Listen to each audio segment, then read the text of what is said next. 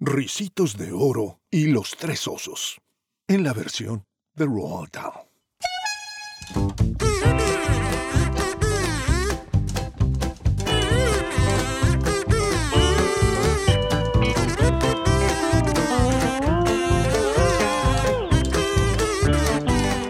Jamás debió ponerse en un estante una bellaquería semejante.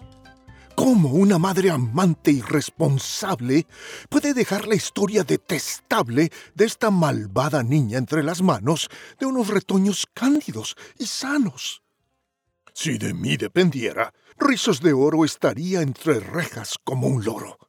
Imagínense ustedes qué gracioso resulta ser potaje para oso, café y bolillitos con su mermelada y con la mesa puesta y preparada, que diga papá oso, ¡Ah, mil cornejas.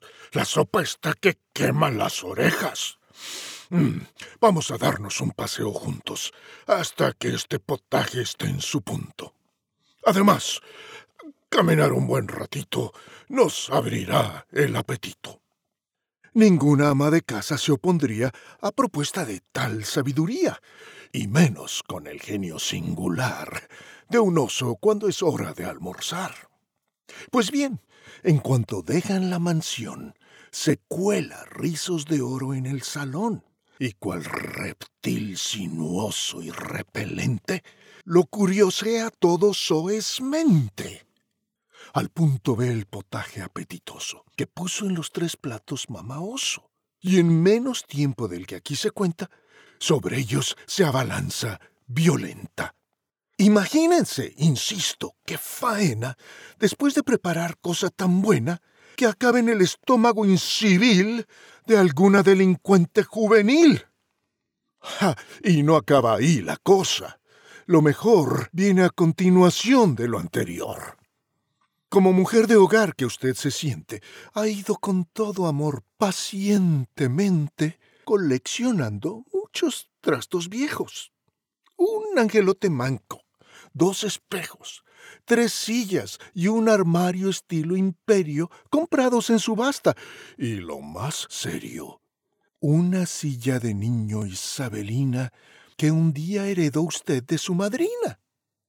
Es esa silla orgullo, pres y gloria de su querida casa, y no hay historia que usted no cuente de ella y se derrita cuando la enseña ufana a las visitas. Pues, como iba diciendo, Rizos de Oro, sin el menor recato ni decoro, coloca su trasero gordinflón sobre la silla histórica en cuestión. Y como no le importa tres pepinos el mobiliario estilo isabelino, se carga en un segundo malhadado de su salón el mueble más preciado. Cualquier niña diría, ¡Ah! ¡Qué desgracia! Merezco un buen castigo por mi audacia. Pero no rizos de oro, que al contrario exhibe su peor vocabulario. ¡Ah, maldito cachivache! Y otras cosas que, de tan malsonantes y espantosas, no puedo ni me atrevo a transcribir, ni creo que se deban imprimir. Ustedes pensarán que aquí termina su expedición fatal nuestra heroína. Pues yo lo siento mucho, amigos míos. Pero no acaba aquí todo este lío. La miserable quiere echar la siesta, así que va a mirar dónde se acuesta.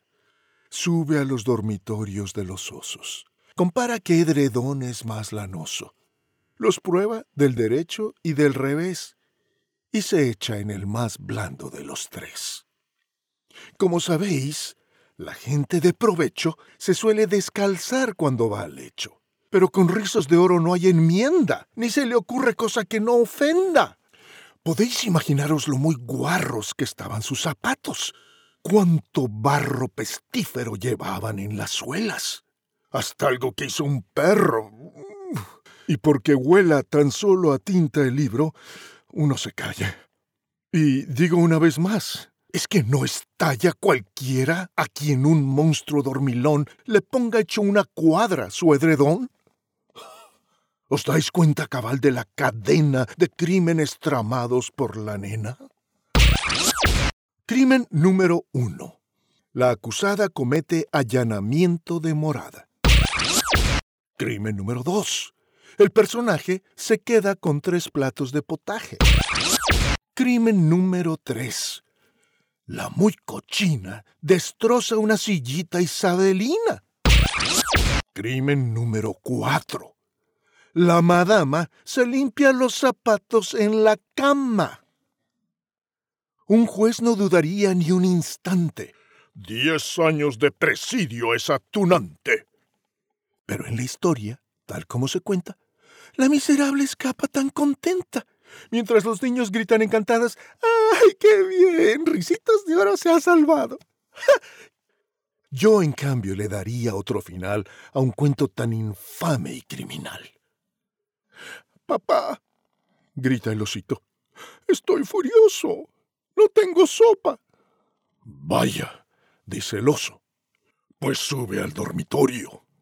Está en la cama, metida en la barriga de una dama. Así que no tendrás más solución que dar cuenta del caldo y del tazón.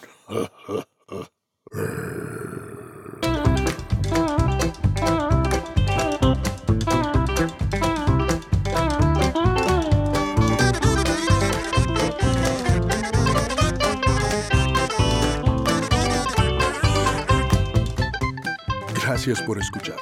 Soy Gabriel Porras, artista profesional de voz. Visítame en gabrielvoice.com y en murmullosradiantes.com para escuchar más historias como esta. Suscríbete, compártela con amigos y cuídate mucho de las niñas entrometidas.